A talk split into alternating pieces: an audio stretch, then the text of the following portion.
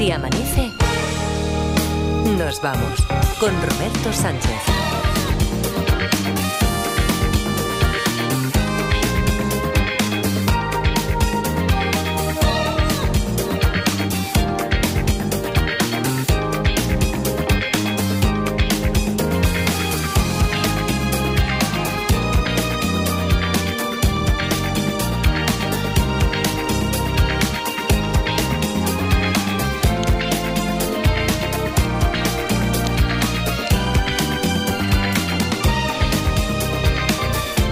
4, 4 y 4 en Canarias, segunda hora de Si Amanece nos vamos aquí en la cadena SER. Está por ahí Luis Mi Pérez, ¿verdad? En el Observatorio Meteorológico de, de Rubí. Luis Mi, ¿qué tal? Buenos días. Buenos días. Ya, ya, ya, ya te hemos citado aquí en la primera hora porque está el personal pendiente de a ver si Oh. dejamos ya la primavera y vamos a un poquito más de, de invierno, cosa que ya eh, creo que desde principios de semana dijiste que pasaría hoy, hoy jueves. Sí, sí. Ah, eh, solo si no carece de importancia.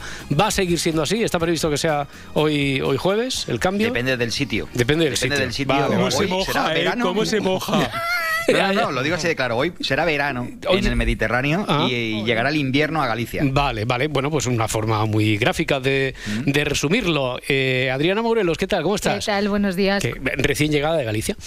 Eh, Laura Martínez, ¿qué tal? ¿Cómo Hola, ¿qué estás? tal? Y por ahí, bueno, pues el equipo médico habitual, con las Martas, con Pablo González, con David Muñoz, que está en Barcelona. David, ¿qué tal? Buenos días. Buenos días. Y bueno, pues- pues Edgar, La Parda y los ya saludados. Eh, ah, por cierto, Luismi, que me han dicho que hoy tienes como un juego, un pasapalabra, ¿tienes un pasapalabra para nosotros? O un Ahí jueguecillo, está. un reto, ¿no? Vale. Voy a hacer un test. Un test, Después de vale. explicaros la lección de hoy. Vale, vale, vale, perfecto. Pues nada, a ver una forma diferente de hacer el ridículo que no lo habíamos hecho.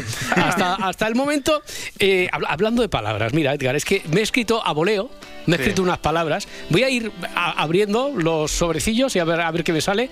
Yo te propongo un reto, a ver si con estas palabras, A ¿sabes ver, como cuando llega un- Arcano. co- sí, cuando, cuando llega Arcano, llega el guitarrista aquel que venía a, lo, a Landa ya en los 40, Sí. ¿no? Y Keru, entonces le dicen, Keru, y antes de Keru también otro, eh, que dicen, pues con estas palabras componme una canción. A ver, la primera es, joder, narcocura, Vale. apúntate esta, narcocura. Vale, narcocura. La, la segunda es turronero. Y, y le- te, te estoy complicando la mañana, ¿no? Jolines, no, no es amor y calor, ¿eh? que eso lo rima fácil, Pues ¿eh? espérate, o sea, y, y la tercera, espagueti. A ver cómo, Vale. venga, todo tuyo, a ver cómo ordenas eso. Venga. Bueno, y no solo eso, que también tenemos sesión de rabófono. ah, también tienes que encajar ahí el rabófono. También, también.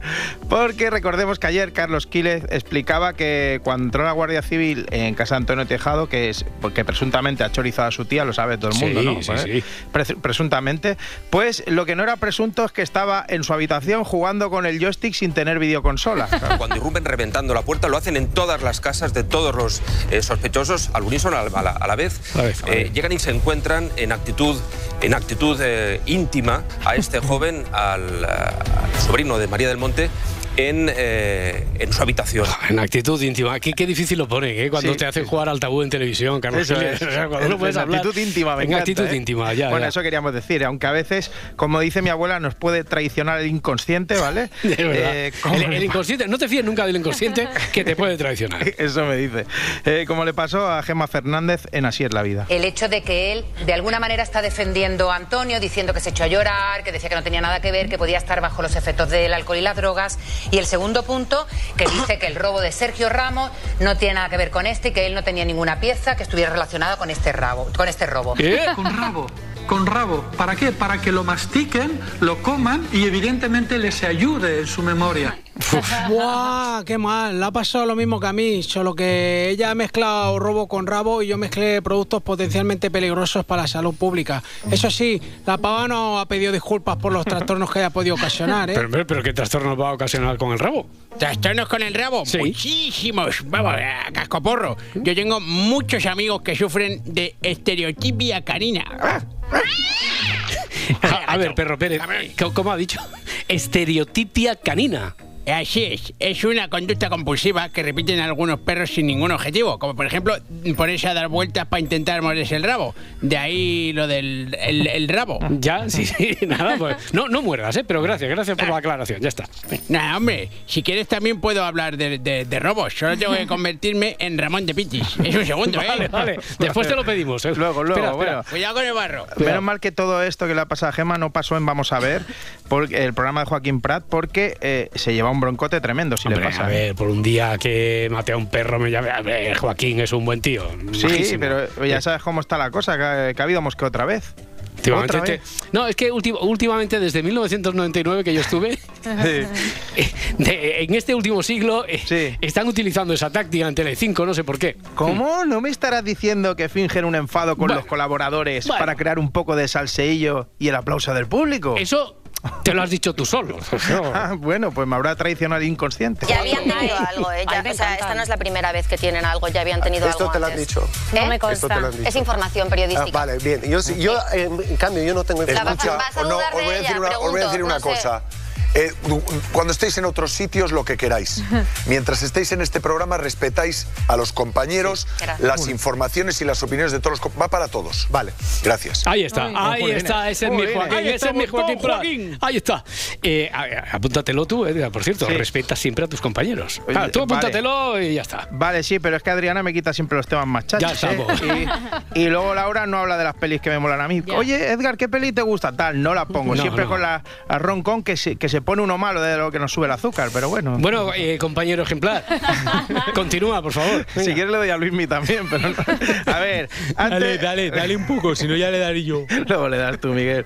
Antes de... eh, estaba con lo de Joaquín, con lo de, estaba antes con lo del rabo, Sí. pues sigo por ahí, vale, ¿vale? Sigue por ahí por el rabo. Me está flipando la operación Botafumeiro. Lo, lo Sí. del cura de Don Benito es. Sí, me, me- me encantan los nombres que ve de las operaciones. Esta es que la operación. Botafumeiro. Sí, se llama así, de verdad, no, es broma, ¿eh? Sí, sí. Es, es lo, de, lo del padre Alfonso, cura del pueblo, que traficaba con pastillacas. Presuntamente. Presuntamente, que te la ponen como el pescuezo un cantador. Pa- pa- Presuntamente. las bueno, eso no es pastillacas, presun- las pastillacas. Eso no es presuntamente, No, eso que sí. como el rodillo de, de Miguel de Zaragoza, como el rollo de un panadero, ¿sabes? Es- eh, eh, te tengo dicho que no utilices nombres científicos, pero que también puedes decir droga de la virilidad. Es la droga de la ¿Ves? virilidad. El escenario es el piso de alquiler en Don Benito de Don Alfonso. La madre que los parió. La madre es. que los parió. Eso la es, droga de es. la virilidad. Bueno, bueno. Y, cómo les gusta mezclar, ¿eh? Cómo Sí. les gustan cositas de la misa ahí Ay. por dentro. Pero resulta que, que yo pensaba que era Viagra lo que vendía, pero no. Miau, miau. ¿Cómo? ¿Te, te pasa? ¿Te encuentras bien? Sí, sí, que se llamaba así. Más de dos kilos de mefedrona, un estupefaciente estimulante como la anfetamina. Es una noticia, vamos, extrañísima. También llamada mefe o miau miau. Ah, miau miau. Coméis todos de él. Venga, y oiga, otra vez comento de él, ¿eh? A ver, analicemos. Vendían pirulas para la pirula, ¿vale? Sí, que se llaman- llama miau miau. Miau miau también. Miau miau. También conocido como mecredona, que es que yo ahora no puedo dejar de ver al señor que se ha tomado eso en el pueblo de Don Benito y va en porretas acercándose a su señora para retozarse y cantando feliz mecredo, mecredo. Tú imagínatelo con la gabardina abierta. Ya. y Ve- bueno, veo que vamos avanzando también en, en Sí. profundidad sí, ético-científica y que, y que la investigación por su parte también lleva su curso, ¿no? Sí, que va avanzando. sí. Es que a este señor le da igual todo, ¿eh? Dice, vale, soy cura, soy cura, pero ¿a quién no le va a gustar tener pareja, vender droga, tener Tinder y vender en Tinder la droga? ¿Acaso, ¿acaso eso va en contra de la palabra del señor o qué? ¿Vender droga en Tinder? Oye, que yo no me invento nada, ¿eh? Pero en este piso también hayan básculas de precisión, 3.370 euros en metálico, una cantidad muy alejada de un cepillo semanal de una parroquia, pastillas para la erección sexual, un portátil y teléfonos móviles que ahora analizan. Encima que tenga novio, muy fuerte. Porque la sustancia llegaba por paquetería de países de la Unión Europea y a través de aplicaciones de citas se negociaban las ventas. Ay, la- las, las apostillas de los testimonios, esto. en las de televisión. Y, por favor, todos nuestros reconocimientos a este locutor de Telecinco Hombre, que, a que- ver. que tanto nos alegra cada madrugada. Si él ha acuñado lo de la droga de la virilidad, sea, Es si- brutal. Si, me preguntan por un, un mandas un Grammy o lo que sea, él, él, Sí, él. Un, un Grammy de droga de vida. Calla, Mira, tonto. mira. Escucha, eh, pero no hemos reparado lo más fuerte, que ¿Qué dices pasa? que vende, que vende a, a través de Tinder, vende la droga de la virilidad. Sí, O sea, sí. Yo quiero ver el perfil de Tinder del padre Alfonso en plan, me encanta viajar, soy soñador, crossfitero y te traigo la palabra del Señor y pastillas para cabrear al muñeco. ¿sabes? Bueno, a ver, por favor, déjame que, que retome el tema este, pero desde una perspectiva un poco más, más seria. Padre Emilio, ¿qué tal? Buenos días. Buenos días. Eh, parece que su, no sé cómo decir, su colega, su colega de profesión está en un buen lío, ¿no? Bueno, bueno, presunción de inocencia. Yo Sí. ahí no veo pruebas concluyentes. Estaría, estaría en un buen lío, perdón. ¿Quién no tiene en su casa básculas de precisión para la repostería o 3.370 euros en metálicos para los gastos del día a día? Eso es cierto. Sin ir más lejos, Angustias tiene 10.000 euros debajo del colchón porque no se fía de los bancos. Eso es. Con ¿eh? angustia. A ver, también le digo, padre, que lo de presunción de inocencia, no sé, es que, es que yo veo bastantes evidencias. ¿eh? Bueno, No, yo veo bastantes evidencias. Para nada. Mira, mira lo que decía su amigo José, también cura de, de- de- de Don Benito. Más de 3 kilos de estupefacientes, 3.000 euros. Bueno, eso puede tenerlo el, el compañero y, y Alfonso es completamente inocente. Yo la verdad es que no me lo puedo pasar a creer. Porque una persona tan buena y tan santa como esa no puede hacer una cosa de esta. No puede, no puede. No puede, no puede. Bueno, pues venga, yo, yo creo que ya está compensada bastante ¿eh? la historia. Lo del narcocura ya estaría, primera misión completa. Eh, lo del turronero, ¿qué tal? Si te, te- te- te- ¿Vamos al turrón? Sí, vamos, a- vamos al turrón. Es que ah, me flipa que, lo- que los que manden ahora en este país tengan motes como el turronero o el chatarrero. Hombre, los que ¿sabes? mandan, mandan. Que mandan, hombre, la prensa rosa están todos los días. Eso Los es para que mí es mandan, mandar ya. mandan. Hombre, es que eh, he, he visto que, los que tienen he visto que a Pedro. Sánchez le llamaran el turronero. Bueno, pero, ¿y, y quién manda grandioso. más? ¿Quién manda más en España? ¿El No, no, no, turronero? sí, es ¿El cierto, chatarrero o Pedro Sánchez y Feijó? ¿Quién cierto, manda más? cierto, cierto. Pues ya está. Feijó el chatarrero. Pues ya está. Es que el turronero además se llama José Luis López, Ah, que mira. no puede ser, no puede ser más random que se dice ahora el nombre. Eh, se perdieron, eh, claro, ese- eh, esa gente que tenía Luis, José Luis, no sé cuántos apellidos, eso se ha 56. perdido ya. Sí, sí, ahora sí. ya es el turronero y punto. Pues ahí están, amigos de Bertino Osborne y de Gabriela. José Luis López el Turronero ya conoce al hijo de su gran amigo Bertín Osborne. A pesar de que en su momento rechazaba ser el padrino, José Luis tiene un encuentro con Gaby para ver por primera vez al séptimo hijo del cantante.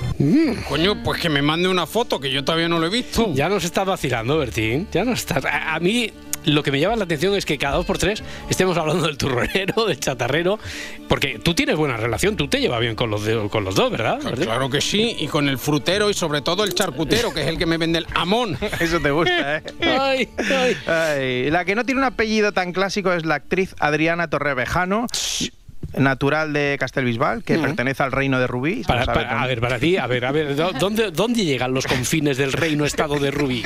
Para ti, Sardañola está, está Sí. Castellbisbal también Sí. está.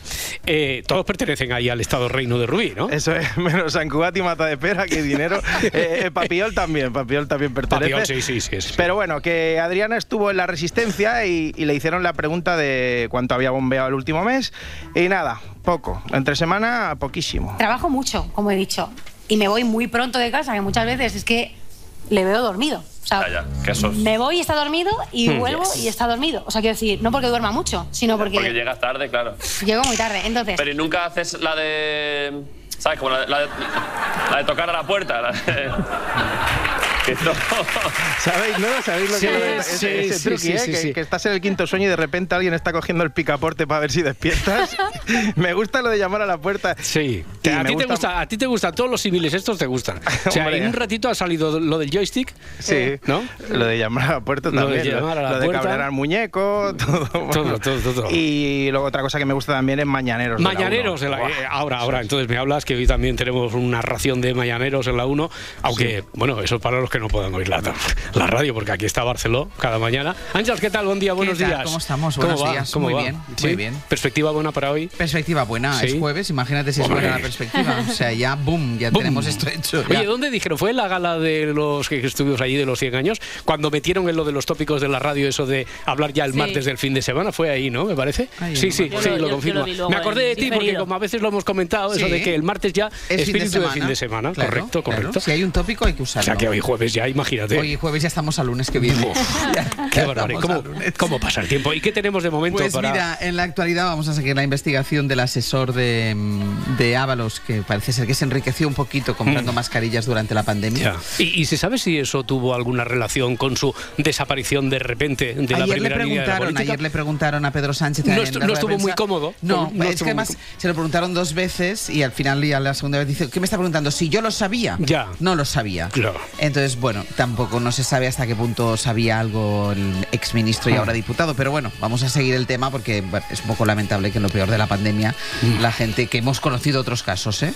Y además todo esto tiene su morbo porque todo sale de una denuncia del Partido Popular, de un hombre de confianza de Isabel Díaz Ayuso, o sea, que todo tiene ahí un, hay una salsa ahí, una Y Ábalos que se ha quedado estupefacto. y Ábalos que se ha quedado Dice, no sé, petrificado. No me lo podría haber creído nunca. Bueno, pues esto será uno de los temas de la actualidad, más todo lo que dio de el viaje de Pedro Sánchez a Marruecos. Y después, hoy en el, en el Ministerio de Ciencia y Tecnología, vamos a llevar un tema que desde ayer se habla. Y además, la gente de la redacción, sobre todo los becarios, los jóvenes, eh, conocen casos, incluso alguien en primera persona se lo han propuesto, el tema este de escanear el iris a Sí. cambio de criptomonedas. Sí, sí, sí, sí. Bueno, ahora ya eh, una compañera, eh, no sé si a ella se lo han propuesto, pero a alguien que le han dicho que ha oído que ya no es a cambio de criptomonedas, sino 70 euros, como tal, es Ah, decir, en hasta, dinero. hasta ayer era Sí, criptomonedas. sí, era criptomoneda que que- incluso una- un conocido de alguien que está ahí en el equipo con nosotros había mirado y como ya le había aumentado las Mm. criptomonedas, ya le habían rendido.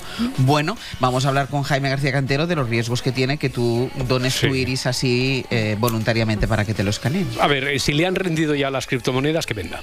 Que, que venda, que saque partido. venda de a eso. su madre. Que venda, que venda Que ya. venda a su madre. Eh, y la única preocupación que tenía Laura Martínez es si te iban a hacer daño con el canal.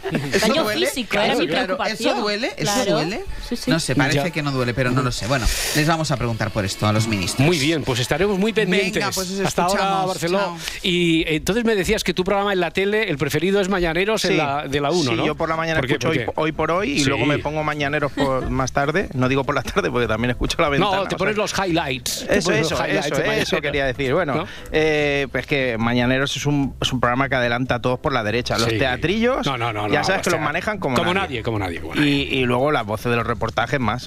Este pasado domingo de Piñata en Cádiz muchos dijeron adiós a los carnavales de 2024 con la quema de la bruja Piti en la playa de la Caleta de Cádiz. Pero antes de la brujería, José, que conoce a Mai desde hace más de 45 años, lanzó un hechizo para retener y enamorar aún más a su novia. Ante la atenta mirada de centenares de gaditanos y compañeros de profesión, una agente de protección civil saca el móvil para grabar lo que podría ser un cambio de rumbo en la relación entre Antonio y Marimar. Oye, pues en 27 segundos ha dado mucha información aquí el compañero, ¿eh? Madre Casi mía. se ahoga, ¿eh? Qué Eh, barbaridad. Oye, Adriana, ya que estás ahí, como, como sé que te gustan las pedidas de mano estas en público, Sí.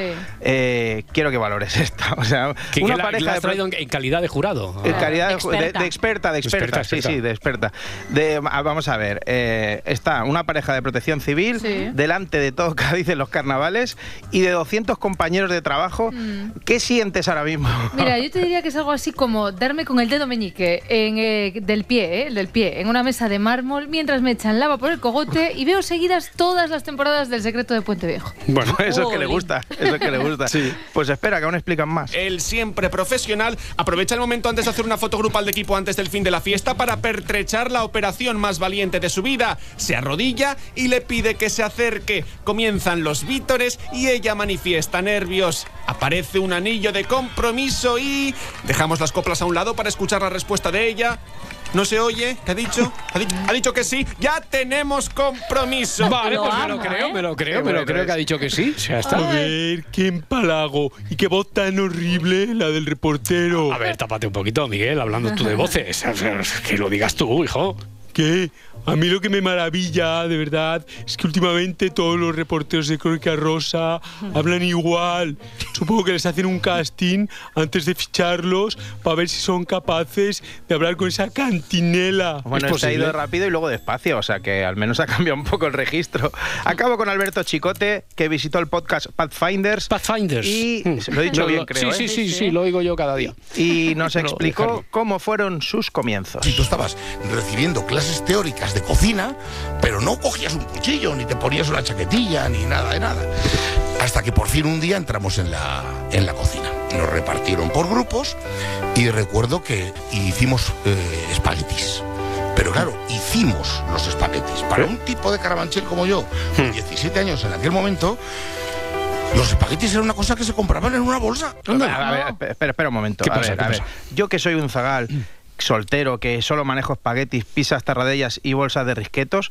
¿A qué te refieres, chicote, con, con que los espaguetis no se compran en una bolsa? O sea, me vas a decir que eso se fabrica, que lo puedes hacer tú, que no hay una planta o un árbol de espaguetis. Pues yo te digo que estoy flipando bastante con eso, ¿eh? Los espaguetis en bolsa y las croquetas también, sobre todo las que me sirven en los restaurantes de mi programa, que están más congeladas que Walt Disney. Ya, ya, pero en aquella época estabas perdidillo, ¿eh, chicote? En aquella época... La verdad es que me enseñaron un montón de cosas. Flipé cuando me dijeron que los huevos venían de las gallinas y no de un cartón.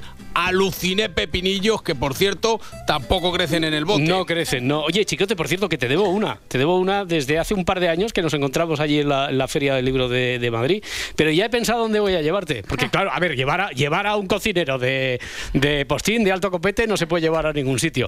Eh, voy a llevarte a un bar de un amigo mío. El al- bar de Pepe. Un. Marchando. La tienda de moda de Ana. Me encanta cómo queda. Espera, te saco otra talla. La academia de Javi y Esther. Hi, guys. Hi, guys. Si tienes un negocio, benefíciate de las ventajas de serpublicidad.es. Diseña tu campaña a medida. Elige precio, público y dónde quieres que se escuche. Serpublicidad.es. Impulsamos tu negocio. Yo no sé qué están esperando el resto de anunciantes para anunciarse aquí, Hombre. con lo bien que decoramos, Hombre, con el cariñito que le ponemos a la, a la publicidad. Casi tanto como a- al hombre del tiempo. Tendremos chubasco y viento en varias de las regiones. El cielo estará nublado y habrá nieve en las montañas. ¡Burra la trucha! ¡Toma! Venga, cambio radical para este jueves 22 de febrero. Cambio Sí. radical de tiempo en gran parte del país, con bajón de temperatura, viento y lluvias que van a ir ganando terreno. Mientras, en el Mediterráneo decías, cuidado que ahí casi 30 grados todavía. Ahí Sí, sí. se de siguen Almería resistiendo. Mm, Así es. De hecho, desde Almería hasta Valencia, hoy estaremos muy cerquita de los 30 grados de temperatura máxima. Estamos a 22 de febrero.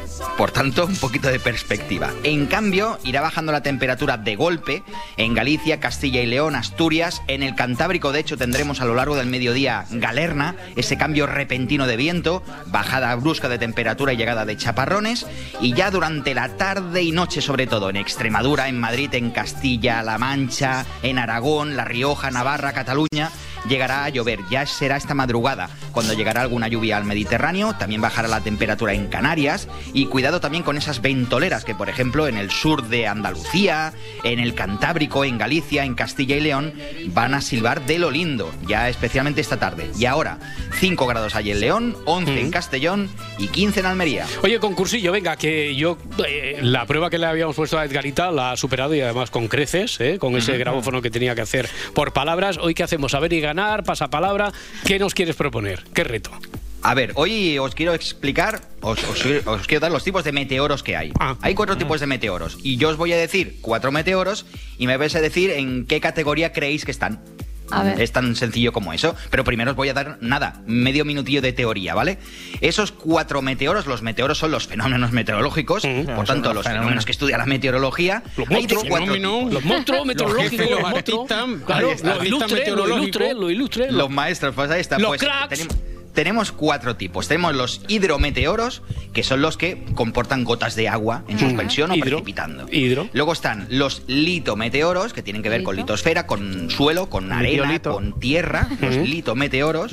Luego están los fotometeoros, los que tienen que ver con cosas de luz. Los de Instagram, ¿no? Y, por ejemplo, también pues los electrometeoros. Y los electro, electro, claro. Pues que tienen que ver, lógicamente, con cosas de fenómenos eh, eléctricos.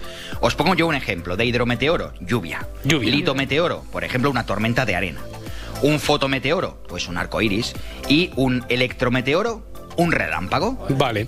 Nos estamos situando. Sí, sí, sí, sí. Pues ahora venga, yo ahora tú suelto, a nos dices también meteoros y tenemos que decirte en qué, en qué Tenemos grupo va. cuatro. Vale, Venga, vale. a ver. Adriana, La te lo va a decir. Hay que, estar, hay que estar muy activo. Adri- ¿eh? Adriana se ha, Sí, sí. ha tomado apuntes y todo. La niebla, venga, que también Adriana la conoce muy bien en Galicia. La niebla. Hombre, la niebla es lito, ¿no? Lito. Ahí en la Terra Cha. O- o ¿Cuánta hidro. niebla hay, por Dios? Hidro, Ah, hidro, hidro, hidro, ¿no? perdón, perdón. Hidro, hidro, ahí estas son gotitas de agua o incluso a veces cristales de hielo que están en suspensión. Vale. Vale, pues A ver. no la conozco bien. No, has perdido. La calima. Calima. Sí. Es que va por orden, Cali- Luismi. Cal- Calima. Lito. Tiene que ser Lito. Lito has dicho que era tierra, tal, Lito, ¿no? Claro. Ahí está, es polvillo en suspensión y en Canarias Pol- muy polvillo, conocida. Polvillo en suspensión. Venga, un Lo del cura. mm, Sí. espejismo. Un Eh, espejismo. Un espejismo. Sí. Espejismo. eh, ¿Electro o foto? Es un fotometeoro. Foto, foto, Ay, foto. ay, es que va por Ahí está. esto es muy fácil. No, No, no, puede, no, haber, cambiado, cambiado. puede haber uno que esté repetido, ¿eh? yo Claro, solamente doy claro, esa claro. idea. Venga, el último. Y, venga, una aurora boreal. Pues ya. Foto, hombre, sí. Electro. Porque ha dicho que es repet. Ah, que puede. Pues has picado, Laura, has Es picado. electro, es un electro. electro. Pues Luis, me has dicho los cuatro por orden. O sea, tú no podrías ser profesor de Deja de universidad sabotear, haciendo Laura. test. No, los he cambiado luego. Jolín. Deja de sabotear todo lo que hacen los demás. Bueno, bueno, no, no, no ha ido mal, no ha ido mal el, No, no está mal. concurso. Habéis aprobado. Venga, Luismi, mañana nos enseñas más cosas. Un abrazo. Claro que sí. Que, Hasta que mañana, por cierto, hasta luego. Mañana es 13 de, no, 23 de febrero. Una de las fechas más importantes para entender la historia reciente de España. La historia del siglo XX, vamos. Nos adelantamos un día a esta efeméride para recordar cómo el cine ha reflejado los golpes militares en distintos lugares del mundo, pero empezamos por supuesto por España. En este año de centenario de la SER vamos a ubicarnos precisamente con la radio gracias a Cuéntame cómo pasó. Aproximadamente a las 6 y 20 de la tarde, un grupo de policías y miembros de la Guardia Civil ha irrumpido en el Pleno del Congreso donde se estaba celebrando, como decíamos, la votación de investidura. Los miembros de las fuerzas de orden público han apuntado con sus armas al presidente de la Cámara al tiempo que gritaban todo el mundo al suelo. Inmediatamente después se han escuchado varios disparos sin que se pueda precisar si ha habido alguna persona herida o si se han tratado de disparos de intimidación. Pocos momentos antes, el informador que estaba transmitiendo el acto en directo ha dicho, las personas están apuntando con sus armas al presidente. Ahora nos han apuntado también a nosotros. A las 7 unos cuartos de la leche, esto no está regular, Pepe, esto está muy mal. Bueno, pues al, al igual que los Alcántara, muchas otras familias de nuestro país se enteraron de esta forma, del golpe de Estado, del intento de golpe de Estado de Tejero. Y esa sensación de miedo e incertidumbre entró rápidamente en los hogares. Aquel 23 de febrero retumbaba en mi cabeza otra fecha de la que había oído hablar tantas veces a mis mayores desde que era un crío. La del 18 de julio del 36. Entonces, como ahora, muchas familias quedaron separadas por las líneas de los tanques, las pistolas y sobre todo el miedo. Es verdad que existen algunas películas que han retratado este episodio histórico, pero eh, si tenemos que quedarnos con uno, un solo ejemplo, no estamos hablando de una película propiamente dicha, ¿no? O sí, porque para película la que se montó Jordi Évole con Operación Palas. Bueno, él, bueno. él hizo lo que técnicamente se conoce como un mockumentary, un falso documental. Se que hizo un Orson, un Orson Welles, Eso casi es, un que, Orson que Welles. recrea unos hechos ficticios. Y para ello, bueno, pues contó con los más grandes, Iñaki Gabilondo. La fuerza de la noticia que dimite Suárez estaba muy por encima de la lectura más o menos, en fin, de interpretaciones que luego sí han dado lugar a tantas cosas. Bien, es verdad que si la gente tuviera un poquito de, de, de, en fin, conocimiento de algunas cosas, es posible que ahora en ese lenguaje, mm, en ese discurso, entonces enigmático, pues encontrar algunas claves. De todo el docu, lo que más me ha gustado a mí siempre, por aquello de lo de que me gusta el cine y todo eso, es esto. Deciden contar con la ayuda de un director de escena que dirija el falso golpe. Y con todos ustedes, don José Luis García. Yo dije, bueno, estoy viviendo una película de James Bond. ¿no? Y él no me dijo nada durante el camino, charlamos un poco de Asturias, total, que llegó el momento y me dijo el tema y yo no supe qué decir, no, me quedé helado. En cualquier caso, esto a mí me supera como director, ¿no? Yo, yo pienso que lo podría hacer cualquier otro compañero mío con, con más experiencia, ¿no? Entonces cuando me dijo Sabino, no, no, esta es una elección personal del rey, que quiere que seas tú.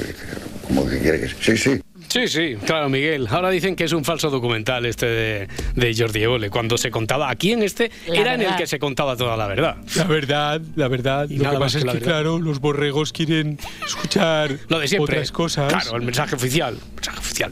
Bueno, fuera de España, uno de los lugares donde más golpes militares ha habido, desde, desde luego, es en América Latina. Una de las películas de la que más hemos hablado en el último año, galardonada con el Globo de Oro, fue Argentina 1985, protagonizada por Ricardo Darín. La historia recrea el juicio a las juntas, donde se condenaron los crímenes cometidos durante la dictadura militar argentina entre el 76 y el 82 tras el golpe.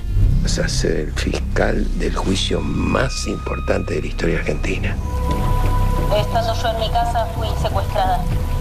Me tuvieron encerrada meses. ¿Cómo demostramos que ellos sabían? Vas a meter preso a Videla.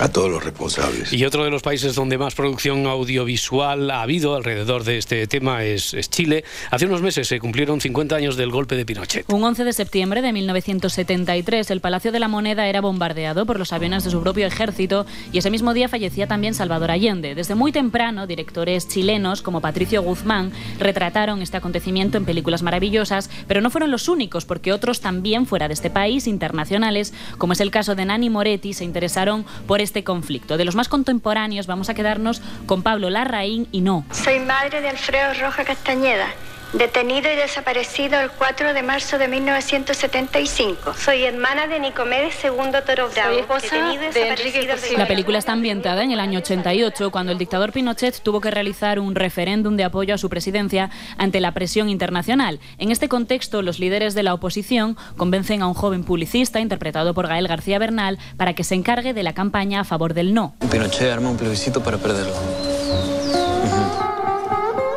Este plebiscito está perdido desde el momento en que la derecha fascista lo convocó, Entonces, ¿para qué esta campaña?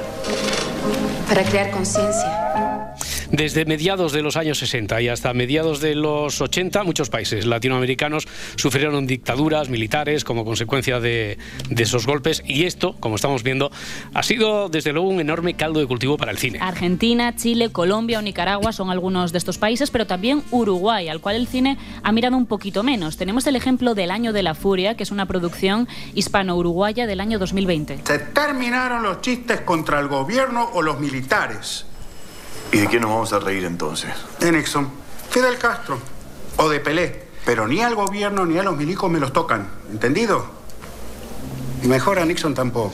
La película se ambienta en Montevideo en el 72, año que precede al golpe de Estado militar de ese país. El año de la furia es la expresión con la que se conoció a ese fatídico año al que luego le sucedieron 12 de dictadura. La historia tiene como protagonistas a dos guionistas, también humoristas, que luchan por mantener su integridad ante las amenazas de los altos militares. Pobre Emilia. Primero se escapó de los fascistas en España y ahora le entra en la casa. Y Sergio, no quiero ni pensar en lo que le habrán hecho. Ya en la facultad, era el defensor de todas las causas imposibles, pero tenía bien puestos. Un corazón grande. Contó que organizó una protesta cuando te detuvieron. Finalizamos este recorrido con un clásico del año 64. Y protagonizado por tres grandes del cine hollywoodiense de todos los tiempos, Ava Gardner, Kirk Douglas y Burr Lancaster. La película transcurre en plena Guerra Fría, cuando se sospecha que un general quiere derrocar al presidente de Estados Unidos por medio de un golpe de Estado. El presidente ahora solo dispone de siete días para encontrar pruebas que le permitan abortar el golpe. O para ser más precisos, general, su clave secreta que encubre su plan para un golpe militar con el que derrocar al gobierno de los Estados Unidos. Supongo, señor presidente, que podrá probar esa acusación. Le voy a desenmascarar públicamente, general. Es usted un ególatra con un complejo de poder napoleónico. Y ante todo, un traidor. Pues hoy hemos recordado muchos ejemplos. No sé si esto está muy repartido como la lotería. o- Venga, un Sí. poquito. Cuéntame y El Año de la Furia están en RTV Play, Argentina 1985 en Prime Video y el resto de películas las podéis ver en Filming. Si amanece, nos vamos. Con Roberto Sánchez. 5 y 35, 4 y 35 en Canarias. Abrimos a esta hora el kiosco de prensa con Adriana Maurelos. En el país, la inteligencia española concluye que Rusia mandó matar al desertor. Exteriores dará una respuesta contundente en caso de que se pruebe la implicación rusa en la muerte de Kuzminov en Alicante, algo que sostienen los servicios secretos españoles. En el diario.es, el misterio del desertor ruso. Nadie reclama el cuerpo tiroteado ni se persona como acusación. Recoge este medio digital que Pilar Bernabé, delegada de gobierno en la Comunidad Valenciana, aseguró que se están investigando los factores del asesinato mientras la causa sigue bajo secreto de sumario. Detenido un ex asesor de Ábalos por lucrarse con las mascarillas. Es el titular del país, lo llevan en portada la mayoría de cabeceras nacionales. El que fue asesor de José Luis Ábalos cuando este era ministro de Transportes, Coldo García, fue detenido por un caso de presunta corrupción en la compra de mascarillas durante la pandemia. El exministro Ábalos. ¿Cómo voy a conocer eso, por favor? No tengo ni idea. O sea, es que me he enterado ahora, ¿no? Me he quedado estupefacto con esto. Bueno, pues Coldo García, eh, conocido, vemos que periodísticamente así Sí. de manera muy familiar por Coldo, porque todos los titulares se refieren a él como Coldo. Coldo cobró comisiones gracias a su relación con autoridades. Sí, este es el titular del Mundo. Dice este periódico que está acusado de cobrar comisiones en contratos de adquisición de mascarillas que ascienden a un total de 50 millones de euros. Y en el diario.es leemos que Coldo García conectó a la empresa clave de la trama con el Ministerio de Transportes, donde trabajaba, y con el de Interior. Y después blanqueó presuntamente las mordidas y lo hizo en inversiones inmobiliarias. En esta trama se han detenido a otras 17 personas. Cuenta ABC que es una trama de adjudicaciones en administraciones del PSOE que denunció Ayuso. En la vanguardia, Sánchez celebra su relación con Mohamed VI. Sánchez se mostró agradecido por la hospitalidad y habló de la relación entre los dos países. Una relación bilateral que es también eh, estratégica para eh, Marruecos y para España. Hemos reafirmado nuestra común determinación por llevar adelante la hoja de ruta adoptada en el año 2022, gracias a la cual nuestra relación pasa por su mejor momento, yo diría que en décadas. Marruecos, que promete abrir las aduanas, pero sin fecha. Lo titula así el país. Ayer el presidente fue reci- recibido en Rabat en una visita en la que se dio especial importancia a la apertura de las aduanas de Ceuta y Melilla, que estaba prevista en un acuerdo de abril de 2022. Leemos en este medio que Marruecos mantiene que hay cuestiones técnicas por resolver y evita así poner fecha. Bueno, venga, vamos a desengrasar un poquito, vamos a oxigenar con el titular de contraportada, con Marta Centella. Marta, ¿qué tal? Buenos días. Hola Roberto, ¿qué tal? A ver, un titular del país, de esos que te resuelven misterios que, que todos mis amigos dicen que han tenido. Eh, el misterio de sentirse sexualmente atraído por alguien que no te cae bien. Antes de meternos de lleno, Roberto. No, métete, me- bueno, sí, antes, antes. y ver qué es lo que dice la ciencia sobre esto. La tengo ciencia que habla de todo últimamente. dudas. A ver, a ver, ¿qué, qué dudas Yo tienes? tengo dudas. Sí, no sé yo si esto es un misterio de esos que necesitan una investigación como, como tal. Sí, sí, necesitan y seria, seria además. ¿eh? Vale. ¿No? Claro. Fue un misterio grande. Pues más allá de eso, eh, entiendo que es muy probable que alguna vez os hayáis visto envueltos en un sentimiento parecido. Un estudio reveló que un 31% de las más de 4.000 personas que fueron encuestadas aseguraba haber tenido fantasías sexuales con alguien que les desagrada, que, le- como que no le, que no le atrae para en, nada. en cierto aspecto, que te desagrada en cierto aspecto, porque claro, sí, y un sí. 3% decía que estos pensamientos eran muy recurrentes. Eh, ¿Tenéis a alguien próximo, amigos, amigas, a que le haya pasado algún testimonio? ¿Sí? ¿No? A mí me lo han contado. Te lo han contado también a ti, ¿no? Eh, no sé por qué, pero creo que la dopamina te- eh, tiene algo que ver. Es que siempre que sale un estudio así, sale la dopamina por ahí, ¿no? Ha dado en el clavo, Roberto. Claro, la la dopamina, la, la dopamina es clave, es clave siempre. en la dopamina, la adrenalina y la serotonina que segregamos, ya que se mantienen igual, aunque alguien pues no nos caiga mal. Ya. Además, como Edgar, Edgar está a punto de hacer un chiste con lo de la INA, pero no, no, no, se están, No. no, se está mordiendo la lengua. No, la, Además- merc- la mercromina no. Como en casi todo hay que tener cuidado porque lo que sentimos se nos puede volver en nuestra contra. Hay emociones como el odio la frustración que nos llevan a que esa persona nos caiga mal y pueden ser tan intensas que al final pueden generar una dinámica de tensión emocional que hace que el deseo aumente. Claro, es eso que en la rom-com juegan mucho con esto, ¿verdad? A la Sí. hora del odio al amor solo hay un paso. Uy, la leche, qué mal me cae, Sí, sí, sí, sí, muy gráfico, Edgarita.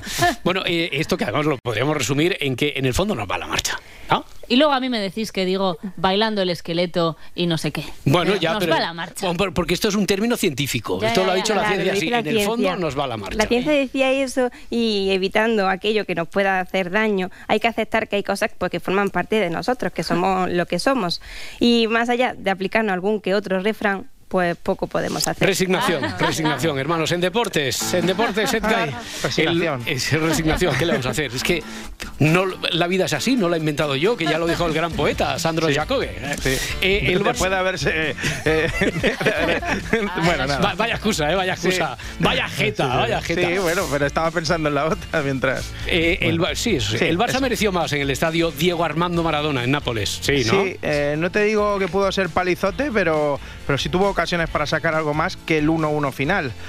Los de Xavi dieron una mejor imagen. Sí. De hecho, yo creo que la mejor de la temporada. ¿no? mejores, sí, sí, ¿Tú sí. estás de acuerdo? Sí, ¿Estás- sí, sí. Pues el de Tarrasa, que pertenece al reino de Rubí, también, por supuesto. También estaba contento, ¿no? El de. Estaba contento. Cuando metes el 0-1 hemos hecho lo más difícil, hemos jugado un muy buen partido, sí, con balón, sin balón, hemos defendido muy bien, hemos estado muy bien en posiciones largas, bueno, en nuestro modelo de juego ha salido muy bien.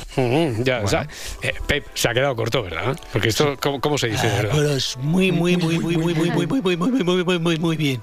Muy buen partido, Xavi. Muy buen partido, ¿no? Ah, bueno, eh, mejor que bien. Mejor Te digo una cosa, este partido se pondrá en las escuelas de fútbol como el Eintracht de Frankfurt Real Madrid ¿Ah, sí? de la final de Copa de Europa del 66. ¿Alguien ha dicho Frankfurt? ¡Uy, qué hambre! Se adelantó el Barça con gol de Lewandowski y empató el Napoli gracias a Oshimen.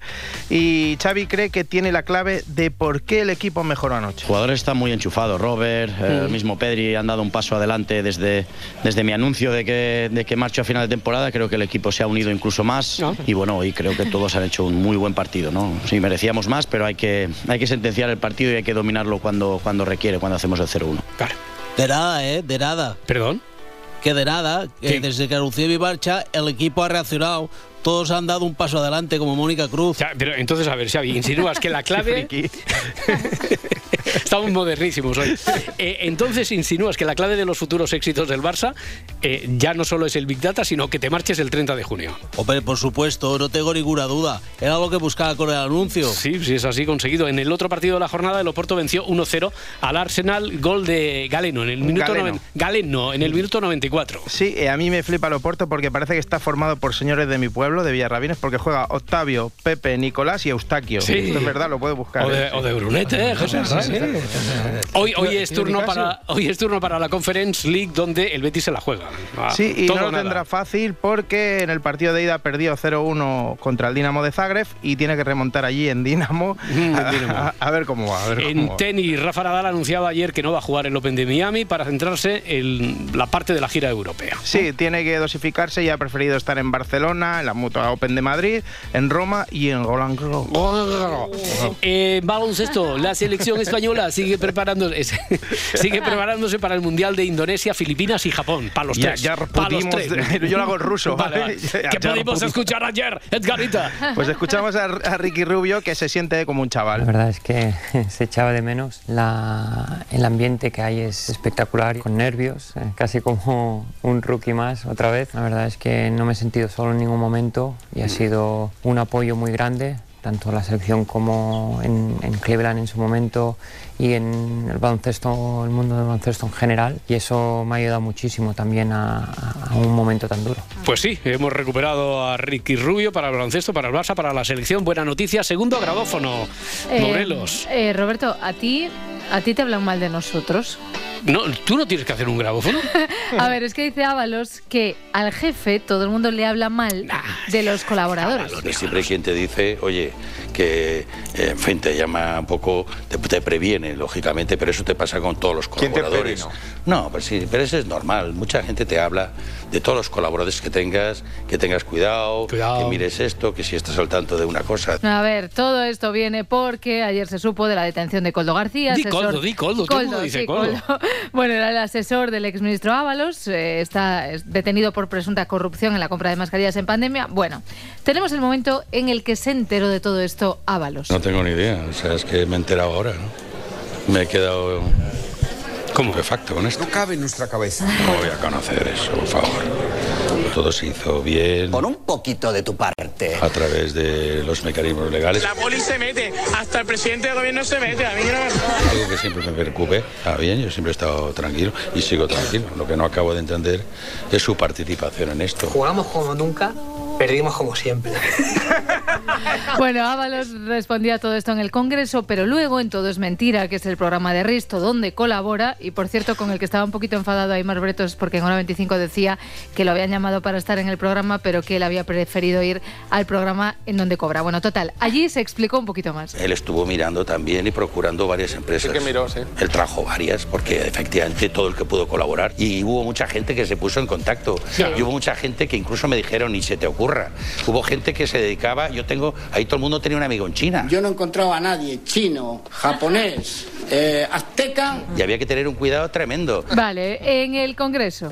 ¿Tiene relación con el señor Córdoba? Bueno, con el tiempo la vas perdiendo. Pues la gente que trabaja, yo ya no puedo dar trabajo ni tengo asistente ni nada. Con el tiempo, pero bueno, hasta donde yo sé, tenía una vida muy normalita. Es que me, me cuesta creerlo. ¿no? Vale, le cuesta creerlo, decía Ábalos, decía también que había perdido relación con Coldo. Eso lo decía en el Congreso, ¿vale? En todo es mentira. Pues yo creo que tuve una conversación telefónica como hace pues, dos semanas o por ahí, sí. Y la verdad es que me- no me cuadra porque su estilo de vida, su necesidad, su situación era bastante humilde, ¿entiendes? Para- Como para creerme esto. O sea, no me cuadra. No le No, cuadra. no, No le no le cuadra, dice. Si Coldo era un trozo de pan, amigo de sus amigos, siempre aguantaba la puerta de los vecinos, ayudaba a cruzar los pasos de peatones a las ancianitas, te dejaba el taladro si se lo pedías. Hombre. Un ejemplo a seguir, vaya, manda carayo. Ya, que no, que no le cuadra, eso nos ha quedado claro. Sorprendido también parecía con la noticia el presidente del gobierno. Este es Pedro Sánchez en Marruecos. Si me permitirá hacer una, una reflexión. Eh, Desde luego, eh, más allá de cuál sea el recorrido judicial eh, que tenga eh, esta, este caso, esta noticia que acabamos de conocer, Sí. desde luego eh, cualquier intento de enriquecimiento a través del cobro de comisiones eh, de una tragedia como fue la pandemia. Y como desgraciadamente hemos visto en otras eh, eh, instancias y en otras autonomías, eh, pues cuenta con toda mi reprobación y el absoluto reproche por parte del Gobierno de España. Vale, en esta intervención de Sánchez se echa de menos una experta en comunicación no verbal, pero como no la tenemos y además esto es la radio, he hecho lo más cercano a esto. Esto es editar esta respuesta de Sánchez dejando solo las partes en las que no dice sustantivo alguno. Y es así como podemos percibir cierto desasosiego. Una, eh, más allá de eh, esta, desde luego, eh, cualquier de eh, eh, ¿A quién me recuerda? eh, eh, pues y Y...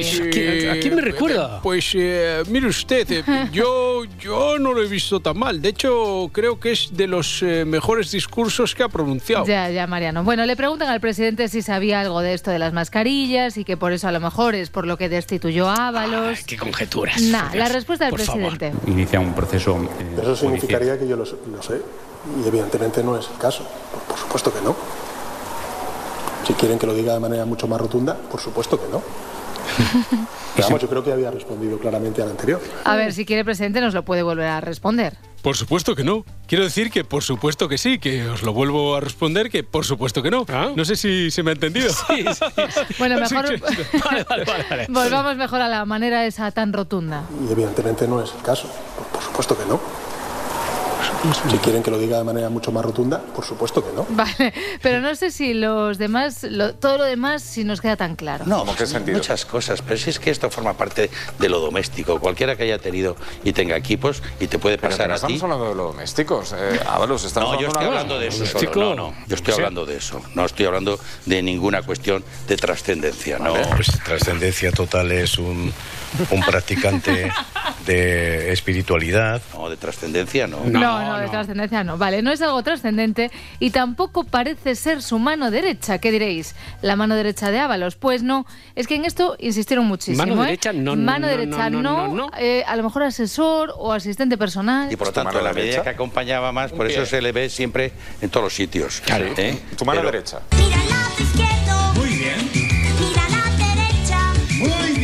Uy, y bueno, mi mano derecha sería en todo caso el secretario de Estado, que es el que me lleva los temas, realmente. un El asistente personal- Usted no gestiona nada. Llamémoslo asistente personal, si te gusta más. Tu asistente Sí, o personal. asesor, como que es realmente lo correcto.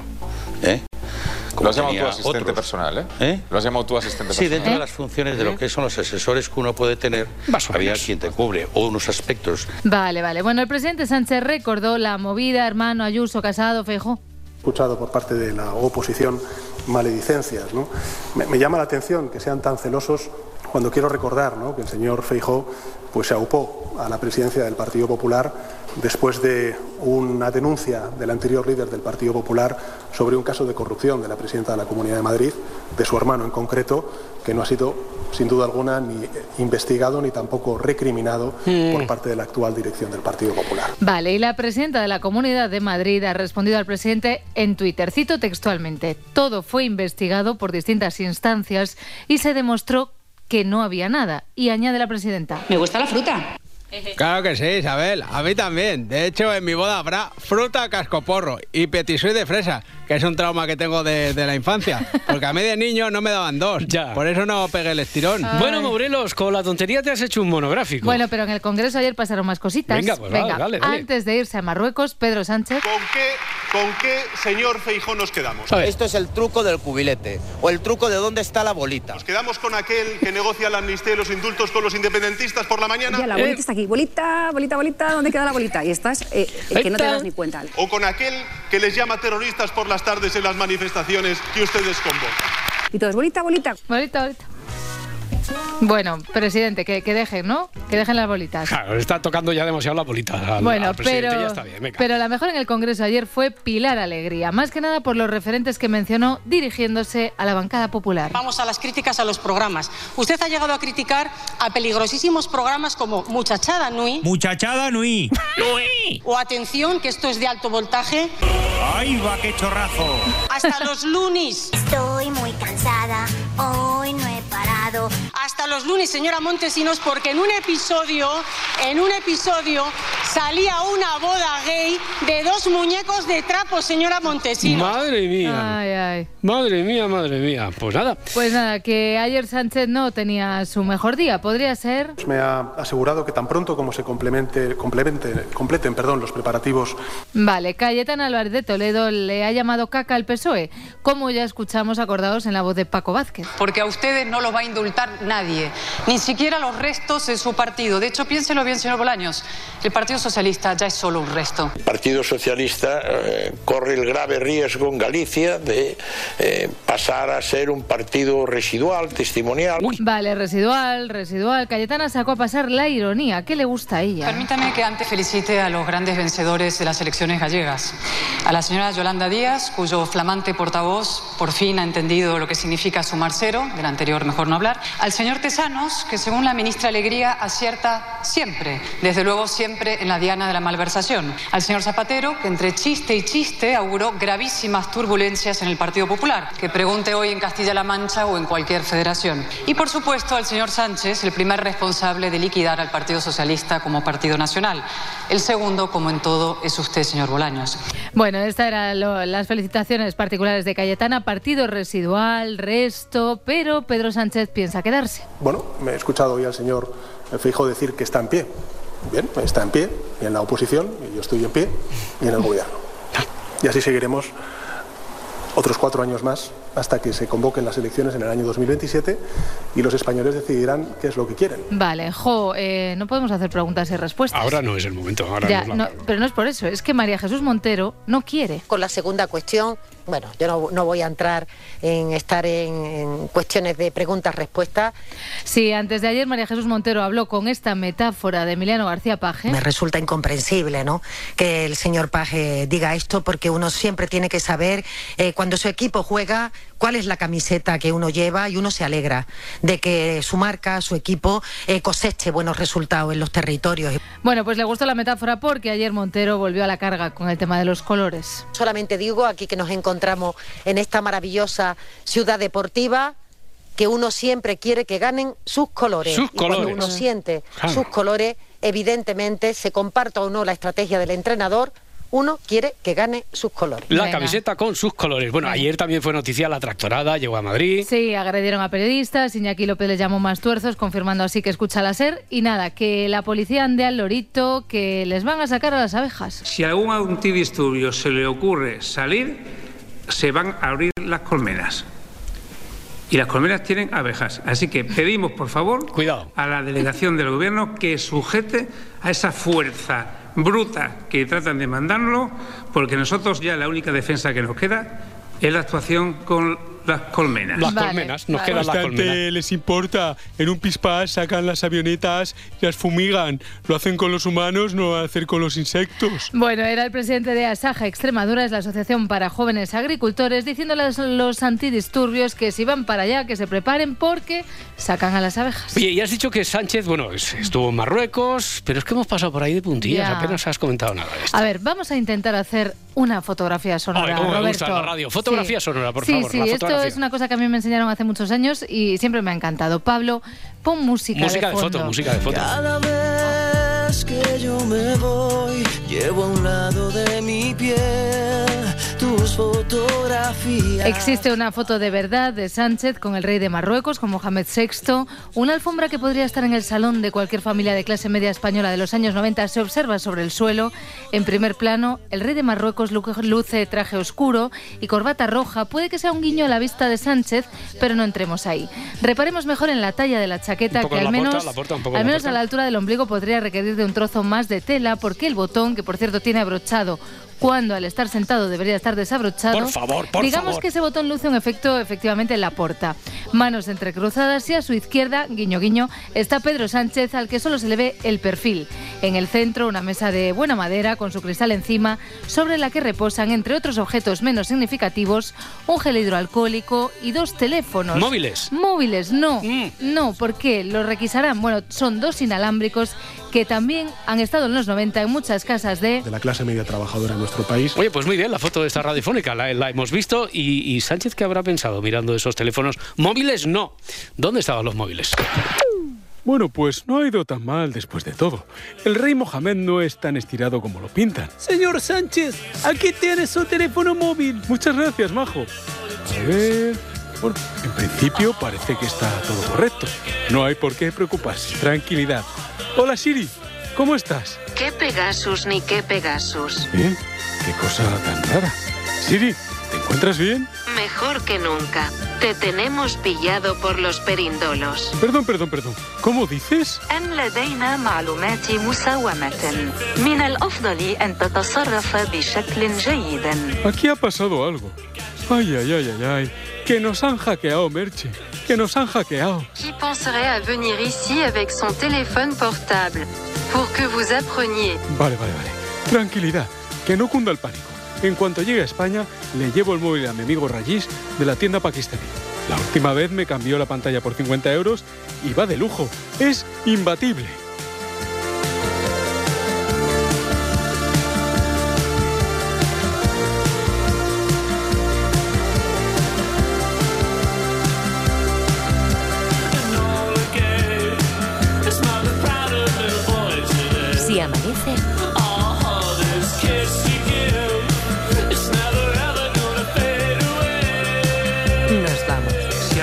A un antidisturbio se le ocurre salir, se van a abrir las colmenas. Muy astuto. Y las colmenas tienen abejas. ¿Que las abejas están donde? Ya la única defensa que nos queda es la actuación con las colmenas. Usted es un ser diabólico.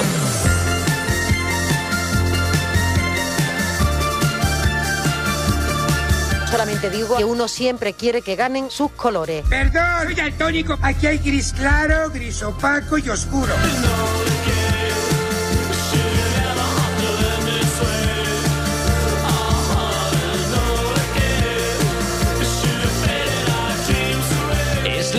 de la virilidad. El escenario es el piso de alquiler en Don Benito de Don Alfonso. Si tú estabas recibiendo clases teóricas de cocina, pero no cogías un cuchillo, hasta que por fin un día entramos en la cocina. Más de dos kilos de mefedrona. Fijaros siempre que estéis comprando productos a poder ser productos nacionales, ¿eh? Pero en este piso también hayan básculas de precisión, Y recuerdo que hicimos... eh, anfetamina. Era una cosa que se compraban en una bolsa. Es una noticia, vamos, extrañísima.